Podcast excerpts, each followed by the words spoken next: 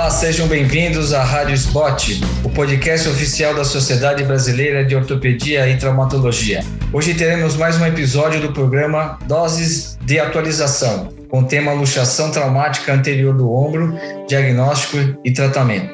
Eu sou Arnaldo Ferreira, professor livre docente e diretor de serviço de ombro e cotovelo do Hospital das Clínicas da USP de São Paulo. Nós vamos conversar hoje com dois colegas cirurgiões de ombro, o Márcio Schiffer, que é professor adjunto da Universidade Federal do Rio de Janeiro e médico do grupo de ombro do INTO.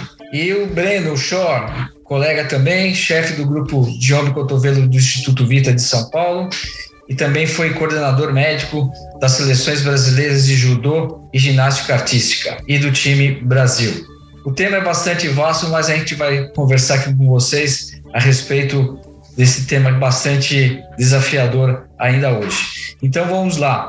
Vamos conversar um pouco com o Márcio a respeito da luxação traumática anterior do ombro, o diagnóstico inicial, quando a gente está em face um, um atleta, um, um, esportista, ou então uma pessoa que sofreu essa luxação inicialmente. Qual que é a importância do diagnóstico clínico inicial, Márcio? Olá, Arnaldo. Olá, Breno. Prazer estar aqui com vocês, podendo conversar sobre esse tema tão frequente. Quero agradecer a SBOT aí pela organização e a SEC pelo convite. Muito obrigado. Então, Arnaldo, é, esse é o dia a dia do ortopedista, né? A gente, quando está na emergência ou numa clínica, no pronto atendimento, é, é, sempre é, recebe esse tipo de paciente com luxação traumática do ombro. É, o diagnóstico, nessa, nesse, nesse, é, nesse contexto traumático de um indivíduo jovem, é, é, geralmente não é muito difícil, né? Ele acaba ficando mais difícil no paciente mais idoso, em que você ele já pensa numa, numa, numa diagnóstico diferencial de fratura, na associação com as lesões do manguito rotador, mas no paciente jovem, aquele paciente típico, 18 anos, caiu no futebol, chega com o ombro abraçado junto do corpo. Então, esse é o nosso dia a dia. Geralmente não é muito difícil pensar nesse, nesse diagnóstico. É, é importante, além de fazer o exame clínico no paciente, é, avaliar as estruturas neurovasculares, pulso, sensibilidade, enfim, estudar um pouco, avaliar clinicamente esse paciente do ponto de vista neurológico, já mandar esse paciente prontamente para as radiografias, fazer radiografias é, é, imediatamente para a gente poder é, confirmar o diagnóstico de uma luxação e o diagnóstico diferencial se tem fratura associada ou não. Muito bem, Márcio. O Breno, é, bom, o Márcio já deu uma pincelada aí na radiografia. Você acha importante? Muitas vezes a gente vê o paciente assim, a gente já bate o olho e ó, tá luxado o ombro. Tenta fazer uma manobra. Eu acho que é importante a gente fazer um diagnóstico por imagem, o mais simples possível. O que, que você acha? Obrigado pelo convite. É, eu acho sempre importante a gente fazer um diagnóstico por imagem. É, as luxações anteriores são muito mais frequentes que as luxações posteriores ou as inferiores. Mas mesmo assim, fraturas associadas não são infrequentes, fraturas do rebordo da glenoide, fraturas da tuberosidade maior, e a luxação anterior, ela tem um pico bimodal, né? Você tem é, primeira incidência muito mais importante entre 20 e 30 anos e tem uma segunda incidência entre 80 e 90 anos, onde a gente vai ter é, uma dificuldade um pouco maior de identificar inicialmente pela faixa etária, que não é uma coisa que todo mundo lembra, mas a radiografia é fundamental para identificar a direção e as lesões associadas ósseas. É, bom, feito o diagnóstico clínico, radiográfico, o paciente não tem nenhuma fratura, é, é o quadro típico da luxação anterior traumática do ombro. É, como é que é o procedimento? Recentemente nós vimos a é, futebol e outros esportes é, na televisão atletas tiveram um episódio parecidos, né, com luxação. É, como é que é feita a tentativa de redução? Como é que é feita essa manobra? Como é que você faz, Márcio, é, esse procedimento? Arnaldo, então, é, geralmente, se você está no hospital, recebe esse paciente no hospital, o ideal, né, depois da radiografia feita, o diagnóstico feito, o ideal é que esse paciente seja sedado, pelo menos sedado. Estou falando em termos ideais, né? Isso eu falo para os residentes, em termos ideais é isso, mas na, nas emergências aí, muitas vezes isso não é possível, mas o ideal é que o paciente seja sedado, acompanhado ou por um anestesista ou por um bom clínico aí com, com experiência em medicina intensiva, sedar esse paciente, porque aí a redução fica muito fácil. Na verdade, quando você ceda o paciente e tem um relaxamento muscular, o tipo de manobra que você vai fazer é o menos importante, porque são todas muito fáceis. Né? Você reduz o ombro do paciente de qualquer forma. Mas, é, na impossibilidade de se ter esse tipo de cuidado, e aí eu acho que conversar bastante com o paciente, é, explicar para o paciente que você vai fazer uma manobra que é para o bem dele, que pode ser um pouco dolorida, mas que, que vai aliviar. E a manobra que eu uso mais frequentemente é a tração contra tração é essa que, que, que eu frequentemente uso. É, Breno, você faz alguma coisa diferente? Você que trabalhou, trabalha junto aí de esportistas como esporte de contato, como judô, como é que você, você já vivenciou isso aí bastante? Me conta um pouco a respeito. É, em esportes, quando você tem atletas muito fortes, as manobras de tração e contratração elas são muito difíceis de serem feitas é, pelo volume muscular, porque você tem um apoio é, na axila do paciente, duas pessoas puxando. Então, eu prefiro fazer a manobra de sarra com elevação até o ponto neutro do ombro, onde você tem neutralidade das forças. Isso fica mais fácil é, reduzir nesses atletas. Mas eu concordo com o Márcio, eu acho que do ponto de vista ideal, ou uma sedação, ou às vezes uma infiltração articular com, com anestésico local também facilita muito a diminuição da dor e a permissão do paciente que você faça a manobra. Ótimo. Breno, aproveitando também, reduziu imobilização. E hoje existe uma discussão aí se você imobiliza ah, do jeito mais confortável do paciente, ou então mobilizações já visando um, tipo de tratamento, né, com a, a rotação lateral do braço, né? O que, que você acha a respeito? Depois o Márcio pode também opinar a respeito e se é prática de vocês fazerem esse tipo de mobilização com rotação lateral. Arnaldo, essa imobilização com rotação lateral que foi preconizado pelo ITOI, foi em 2007, 2006. No artigo inicial já mostra que não é fácil você ter uma adesão dos pacientes a essa imobilização e as taxas de recidiva, quando você segmenta por faixas etárias, mostram que a literatura atual vem mostrando com outros tipos de tratamento, quer dizer, uma alta incidência de recidiva em pacientes abaixo de 20 e 30 anos. Então, a imobilização em rotação externa ou a imobilização em rotação interna, não acho que vai fazer muita diferença para recidiva a longo prazo. Foi o que artigos mais novos mostraram que não conseguiram reproduzir esses resultados do ITOI. O que é importante é a imobilização precoce. É, isso tem se mostrado que quando você imobiliza nos primeiros dias, a chance de você ter algum grau de cicatrização dessas partes moles é maior, o que não é tão grande é, se você for olhar ao longo de 25 anos a taxa de recorrência dessas luxações. Mas eu imobilizo em rotação interna precocemente, logo no, depois da, da redução, por aproximadamente três semanas, para promover o máximo de tecido cicatricial e tentar diminuir a chance de recorrência. Você, Márcio, você, depois dessa imobilização e rotação, você tem alguma experiência em rotação lateral ou não, imobilização? Não cheguei a ter, Arnaldo, porque foi como o Breno falou: o primeiro trabalho do Itoy tinha um tempo de segmento dois anos, era uma coisa promissora, você é, imobilizar em rotação externa, parecia que as taxas de recidiva seriam menores, mas o próprio trabalho dele seguinte, com cinco anos de segmento, já mostrou que taxa de, as taxas de recidiva eram muito semelhantes. E outros vários artigos vem mostrando isso, né, que a, a posição da imobilização e mesmo a duração, tempo de duração da imobilização não, não afetam o, o prognóstico, né, as taxas de recidiva no, no paciente com luxação é, do ombro. Então, assim, a minha conduta é, é imobilização analgésica, né, eu imobilizo o paciente por um período em que ele se sinta é, é, confortável usando a tipóia. Eu não peço para que ele use a tipóia por, é, por, por, três ou quatro ou cinco semanas, eu simplesmente falo com o paciente, ó, coloca a tipóia, imobilizo logo, né, é assim que a gente atende o paciente, eu imobilizo o paciente logo, é, para que ele tenha conforto, e as medidas analgésicas, etc., mas peço para que ele use a tipóia durante o período em que ele necessite dela, o que geralmente é aí entre 7 e 10 dias. Geralmente o paciente não precisa mais do que isso em termos de analgesia. Continuando aí com a, o diagnóstico, nós sabemos que existem, lógico, lesões, não tem, não tem fratura, mas tem lesões ligamentares, lesões a, associadas aí ao, ao trauma, né?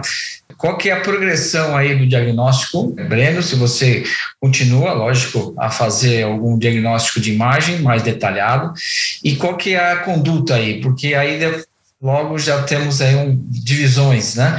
Você deve tratar conservadoramente, é, o tratamento cirúrgico é, na primoluxação. Então, como é que é feita a sua conduta em, em relação às novas é, diagnósticos de imagem? É, eu solicito rapidamente que seja feita uma ressonância magnética, aproveitando essa fase inicial, onde tem um sangramento articular, que vai servir também quase como um contraste, é, para identificação da lesão de partes moles, extensão dessa lesão e também identificação das lesões ósseas. É, hoje, a ressonância é muito capaz de mostrar tanto lesões ósseas quanto lesões de partes moles e cortes também mais finos da ressonância que são feitos de um milímetro também permitem que a gente veja lesões ósseas pequenas. Então, eu espero três, quatro dias, melhorar um pouco a dor e eu peço para fazer uma ressonância magnética para identificação tanto das lesões labiais é, anteriores quanto as lesões ósseas posteriores e depois as mensurações que, que a gente pode falar um pouquinho mais na frente é, em relação a, ao glenoid track e, as, e os tipos de lesão. Márcio, o que você espera? Então, feito um diagnóstico, nós estamos falando daquela lesão de bancar, que é a lesão que acontece na luxação anterior traumática. Qual é a sua conduta? Você, é, como é que você orienta esse paciente? Normalmente é um paciente jovem, é, pode ser um atleta ou um atleta amador. Hoje depende muito da demanda da atividade. As pessoas querem saber se meu ombro vai luxar de novo ou se o ombro vai ficar bom com tratamento clínico ou tem a, a, o papel aí da artroscopia ou então tratamento cirúrgico na primoluxação. O que, que você pensa a respeito? Pois é, a gente tinha né, aquele, aqueles estudos, o estudo clássico do Rowe, né, que mostrava que a, as taxas de recidiva eram muito altas, quase 100% nos pacientes abaixo de 18 anos, com primo episódio traumático, é, também muito alto abaixo de 20 anos. Depois veio o trabalho do, do Rovélios, né, um trabalho de um segmento de mais longo prazo, que mostrou que, de fato, as taxas de recidiva são altas, mas não tão altas assim. Existem pacientes é, que têm um primeiro episódio aos 20 anos, tem um episódio recidivante e depois estabilizam. Então, nem sempre o paciente que tem dois vai ter seis, ou sete, ou oito. Mas, de modo geral, é, a conversa com esses pacientes, quando são pacientes mais jovens, é, é, a conversa é por aí, assim, eu acho que tem que ser explicado, olha, você tem uma ruptura ligamentar, a ruptura ligamentar aconteceu, né? é o ligamento mais importante que segura o ombro no lugar, e a decisão é, assim, é aguardar, fortalecendo a musculatura, tratando conservadoramente, para ah, ver se isso vai estabilizar o ombro ou partir para um procedimento cirúrgico para reparar o lábio. Eu, pessoalmente, agora respondendo mais diretamente a sua pergunta, eu não sou um grande entusiasta, Arnaldo, do, do, trata, do, do tratamento cirúrgico no primeiro episódio. Eu não sou um grande entusiasta.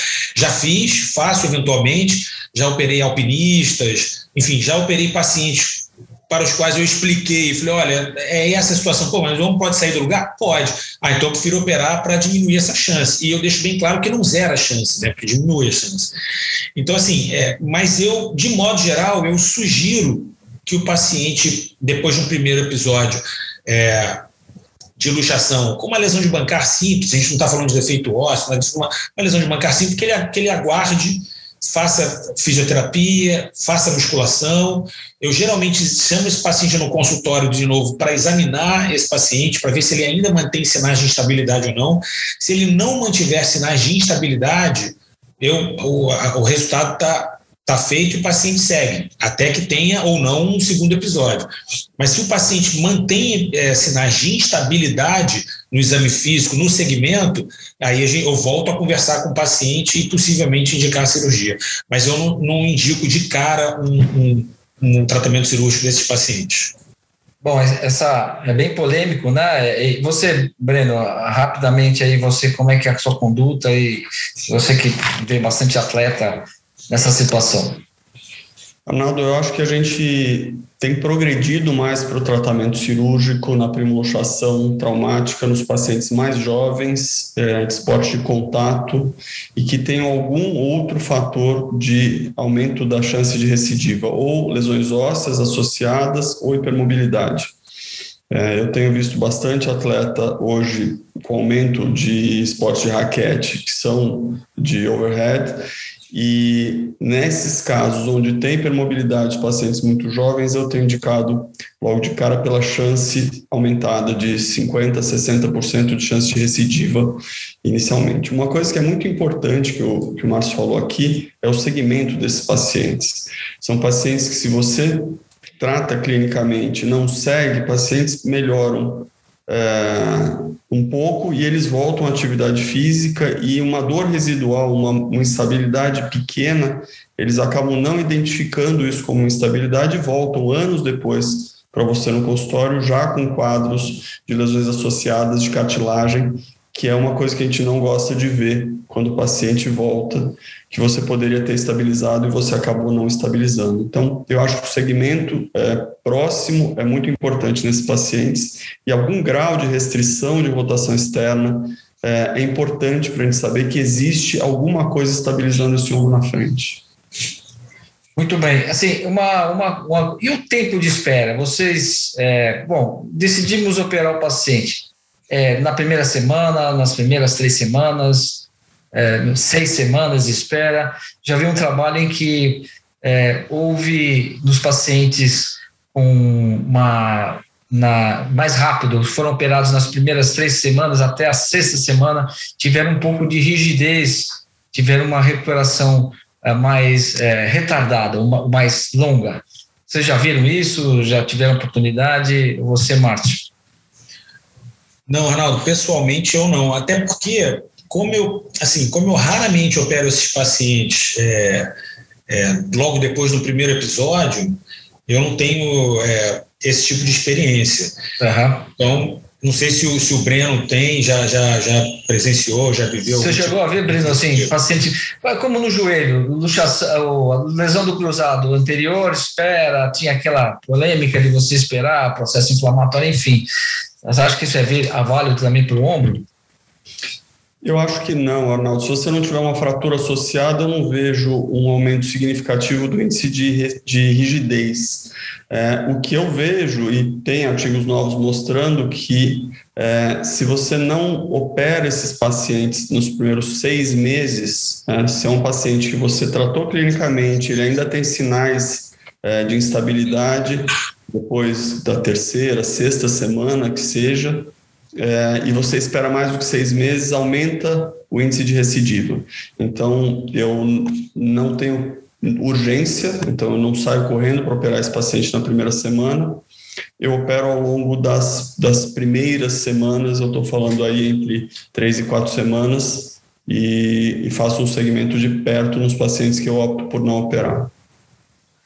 Bom, é, Vamos falar um pouco uh, da situação seguinte, né? Seria o Márcio né, não operou o paciente, logicamente tratou, está uma forma, é forma correta de você é, não operar na primoluxação, existe uma discussão muito grande, mas o paciente apresentou recidiva, né?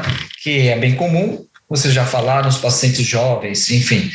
É, como é que é a abordagem desses pacientes, ô Márcio, é, da, na, na recidiva e, e, como é que você trata o paciente no tratamento aí das, das possíveis lesões?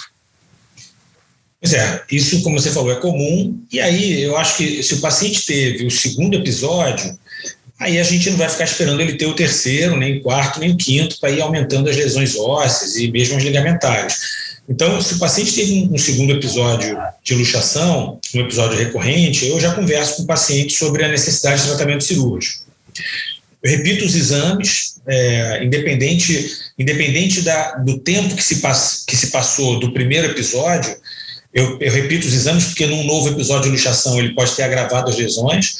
Então, além da ressonância, eu solicito para esses pacientes uma tomografia computadorizada é importante a tomografia para a gente avaliar melhor a perda óssea. É possível fazer essa avaliação por ressonância, mas a tomografia é um método mais acurado para isso. Então, é, geralmente eu solicito uma tomografia é, com reconstrução tridimensional e, de preferência, eu, eu peço sempre para que seja feito isso, para que se faça uma reconstrução tridimensional separada do úmero e da glenoide. Ou seja, da glenoide com, com da escápula, né, com subtração do úmero e do úmero como subtração da escápula. Eu peço para que seja feito isso para fazer uma melhor avaliação é, dessas estruturas ósseas. É, você, Breno, é, bom, assim, foi falado aqui lesões ósseas, é, quais seriam, além dessas é, considerações que o Marcos falou, quais seriam os fatores de risco para esses pacientes? É, você vai analisar o paciente do ponto de vista é, em termos de tratamento definitivo para ele, é, é, tratamento visando também a, o seu retorno ao esporte, que isso é uma coisa importante. Quais seriam os fatores de risco nesse paciente que já apresenta já um segundo até um terceiro episódio de recidiva fala, doutor, eu quero que resolver o meu problema, quero voltar a jogar. Como é que você aborda isso? O que, que você fala para o seu paciente? É, o trabalho do, do Pascal Boileau, que fala do ISIS Score, é, é um trabalho que direciona bastante a gente em relação ao prognóstico.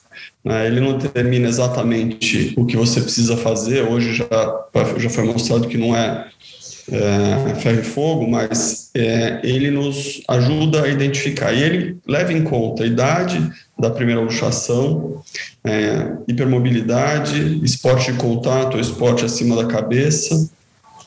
Ele coloca também se você tem perdas ósseas associadas, tanto da glenoide quanto da cabeça humeral, e ele vai estratificando isso. Antes se colocou um corte inicial de mais do que seis pontos, e ele percebeu que, que quando esses uh, pacientes têm mais do que seis pontos nesse score, eles tinham até 75% de chance de voltar ao luxar quando faziam procedimentos de partes moles e, indicava cirurgias de bloqueio ósseo.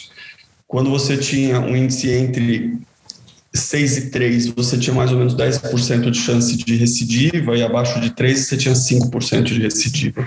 Então, hoje a gente também usa isso um pouco na avaliação da primoluxação, então, por isso que estou falando dos pacientes muito jovens, pacientes hipermóveis, com esporte de contato, são pacientes que já têm chance de recidivar.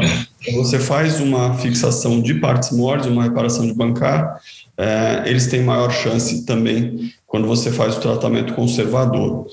Então, eu olho é, o ISIS como uma coisa que me direciona bastante e existe uma gama grande de pacientes que não cabem nisso, né? Não são abaixo de 20 anos, que não são hipermóveis, que não fazem esporte de contato. Então, apesar de eu ser é, uma referência para um, um, grupo de atletas, é, nem todo mundo que vem para mim é atleta e de, de alto rendimento. Então, não é todo mundo que precisa é, de bloqueios ósseos ou de cirurgias no primeiro tempo. Bom, você já tocou já num assunto já que é bastante polêmico, né, de do direcionamento do tratamento cirúrgico desses pacientes e quais seriam ah, os métodos, né, de, de, de tratamento. Márcio, é, você é, bom, falamos aqui das lesões ósseas, das lesões, aí já estendendo, as lesões bipolares. O que, que é importante isso para você e, e se esse é um fator determinante na sua conduta em relação ao tipo de cirurgia a ser realizado? Acho que é, Arnaldo, porque assim, se você tem um, uma lesão isolada, um rio sax isolado, se for um rio sax grande, mas com a glenoide com estoque ósseo preservado, é, você pode muito bem fazer uma cirurgia artroscópica, fazer um reparo de bancar e fazer um remplissage nesse paciente. Se o seu estrutura óssea for, for preservada e se o rio sax for, for grande. Se o rio sax for pequeno, você talvez nem precise abordar. Mas se o rio for grande, você provavelmente vai precisar fazer um remplissage. E é, se você tem um defeito, por outro lado, é, só glenoidal, um úmero intacto, você, se o defeito for significativo, você provavelmente vai lançar mão de uma cirurgia de Latarcher e, e isso vai resolver o problema. Quando você tem um defeito bipolar, eu acho que isso tem que ser, isso exige mais cuidado do cirurgião, porque é, se a gente se atira a fazer um, um, uma cirurgia artroscópica nesse paciente para reparo artroscópico da lesão de bancar, mesmo que associado a um remplissage, se você tem um déficit ósseo é, de um lado e de outro, pode faltar estrutura, pode faltar batente. E aí talvez a chance de, de, é, de recidiva, de falha do tratamento aumente. Então, nesse contexto, é interessante também o, o, o conceito do glenoid track, né? É para localizar, é, é para localizar especificamente a, a, a, lesão de Rio-Sachs em relação ao trajeto que ela, que a cabeça do húmero é, percorre na glenoide. Então, são defeitos de rio sax mais mediais ou mais, mais laterais, e, e, a extensão dele também influencia isso. Então, é, isso eu, eu, não, eu não chego a calcular para todos os pacientes, eu não calculo isso para todos os pacientes, fazer aquela regrinha 8,0,83 vezes o diâmetro, eu não calculo, mas eu acho que é um conceito que a gente deve levar em consideração na hora de, de optar por um tratamento ou pelo outro.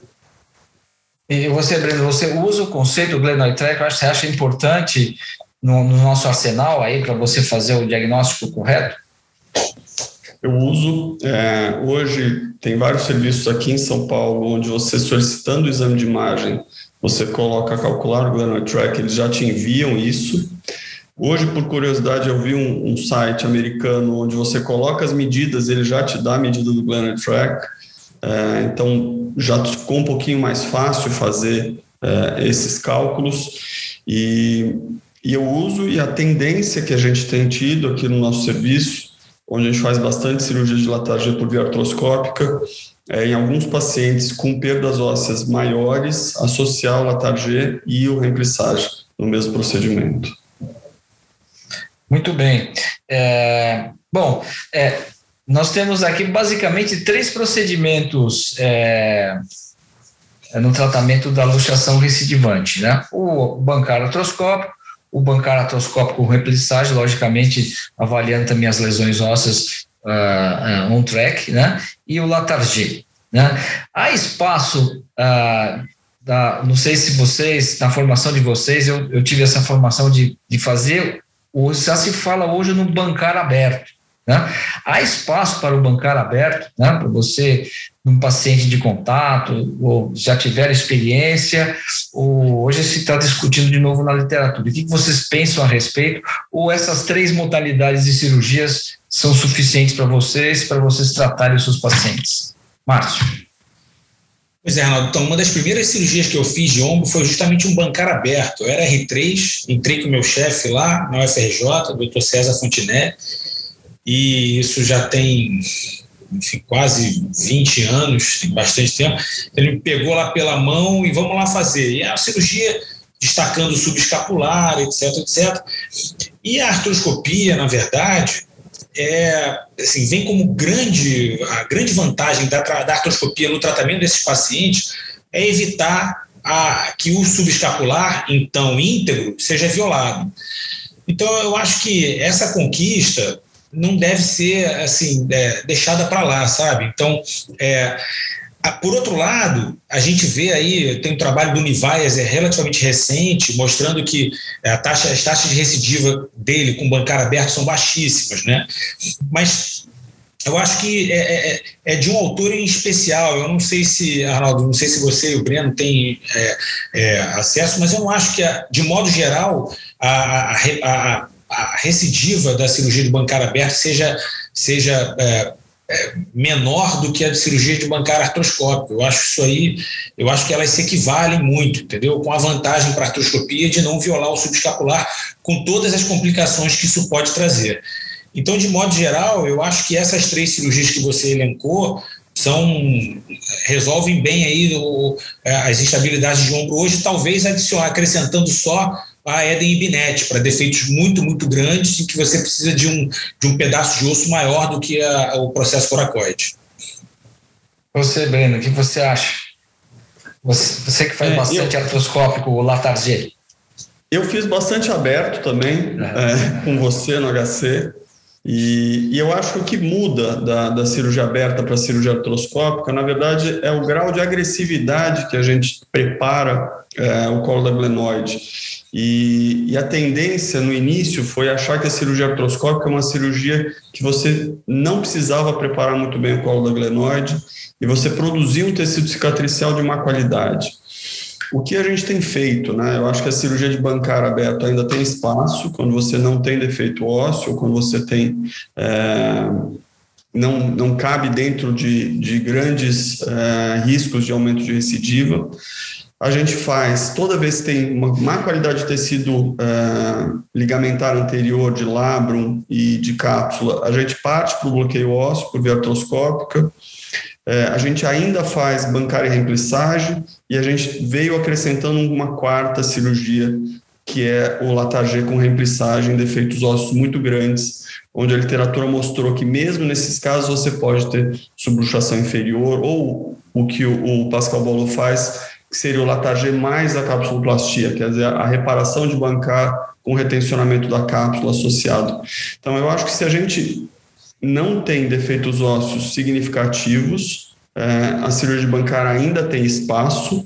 Se você tem defeitos ósseos pequenos, o reemplissagem, a gente tem um trabalho no nosso serviço que mostrou a média de recidiva igual da literatura internacional, com segmento de até 7 anos, de perto de 10%. Isso é o que a gente tem visto, não muda muito é, em todos os trabalhos. E nos casos onde a chance de recidiva é maior do que isso, a gente parte para os bloqueios ósseos, agora acrescentando um pouco é, de reemplissagem nos defeitos muito, muito importantes. Voltando aqui às cirurgias, aí, então, logicamente, falamos aqui rápido nas três modalidades cirúrgicas que mais utilizamos aí na luxação recidivante. E qual é, assim, o que, que vocês falam para os pacientes em termos de retorno? Porque esses pacientes são pacientes esportistas, né? Nas mais variadas graus, né? É, em alto grau ou baixo grau de, de, de atividade. O que, que vocês façam? O que, que vocês é, conversam com ele em relação ao retorno do esporte? O que a experiência de vocês? Você, Márcio, qual é a média dos, do retorno desses pacientes e o que você acha a respeito?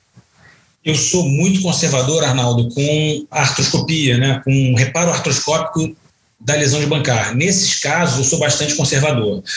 É, com esses pacientes, eu geralmente, para esporte de contato especificamente, não necessariamente de combate, mas de contato, é, futebol, enfim, né? É, eu, eu, esse paciente não volta antes de nove meses na minha mão, eu seguro bastante. É, agora, claro, ele vai nadar antes disso, ele vai correr muito antes disso, vai fazer musculação muito antes disso, mas esporte de, de, de, de contato eu seguro bastante com a cirurgia artroscópica é, de partes moles. Agora, no Latargê, é totalmente ao contrário, né? Esse paciente fica muito menos tempo imobilizado, o osso consolida muito mais rápido do que o ligamento cicatriza. Né?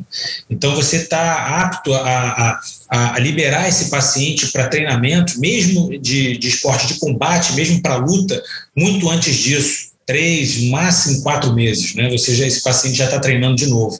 Então isso, inclusive, é, quando você explica isso para o paciente, às vezes você pega um paciente borderline, você pega um paciente que está no limite da indicação de um entre uma e outra, é, quase todos os pacientes, é, especialmente os atletas, pedem para fazer o Latargê por conta da reabilitação mais rápida, do retorno mais rápido do esporte, né? Você, Breno.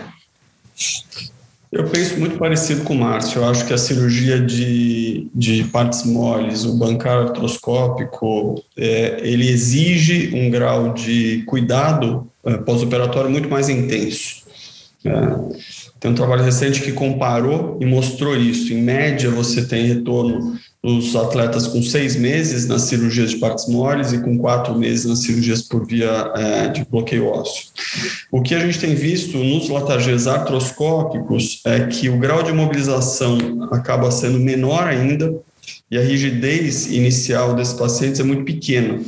Então, é, o nosso corte acaba sendo a consolidação do enxerto por volta de três meses quando a gente faz uma tomografia de controle. E o que eu vejo em todos os atletas de alto rendimento é que você começa uma reabilitação de todas as outras áreas muito precocemente. Então, quando ele está com enxerto consolidado, ele está praticamente pronto para voltar. né? ele já tem um bom condicionamento físico, ele tem outras lesões que já foram tratadas, ele tem um fortalecimento do membro contralateral, ele tem fortalecimento de grupos musculares associados que não, não atrapalham na cirurgia, e daí em um mês você consegue liberar ele. Então, por via de regra, bloqueio aos quatro meses e cirurgia de partes moles na minha mão seis meses. Muito bem. É, então, assim, só para, pelo que eu captei de vocês, assim que hoje está uma, uma discussão muito grande na literatura em relação à artroscopia. Se existe um papel, ela, ela ainda é um papel importante. E vocês acham que a artroscopia, o tratamento do bancar artroscópico, logicamente bem feito e bem indicado, ela tem é, espaço no tratamento da luxação traumática do ombro? Você, Márcio, rápido, para finalizar. Com certeza. Breno. Eu também, eu concordo. Eu acho que ainda tem espaço para uma cirurgia bem, bem realizada. Muito bem terminamos aqui o nosso episódio desse programa sobre luxação traumática anterior do ombro, diagnóstico e tratamento. Então, acabamos de ouvir aqui mais esse episódio da Rádio SBOT, é o podcast oficial da Sociedade Brasileira de Ortopedia e Traumatologia. Todas as edições estão disponíveis no site da SBOT, www.spot.org.br e também nas principais plataformas de streaming. Nos vemos nos próximos episódios. Até lá.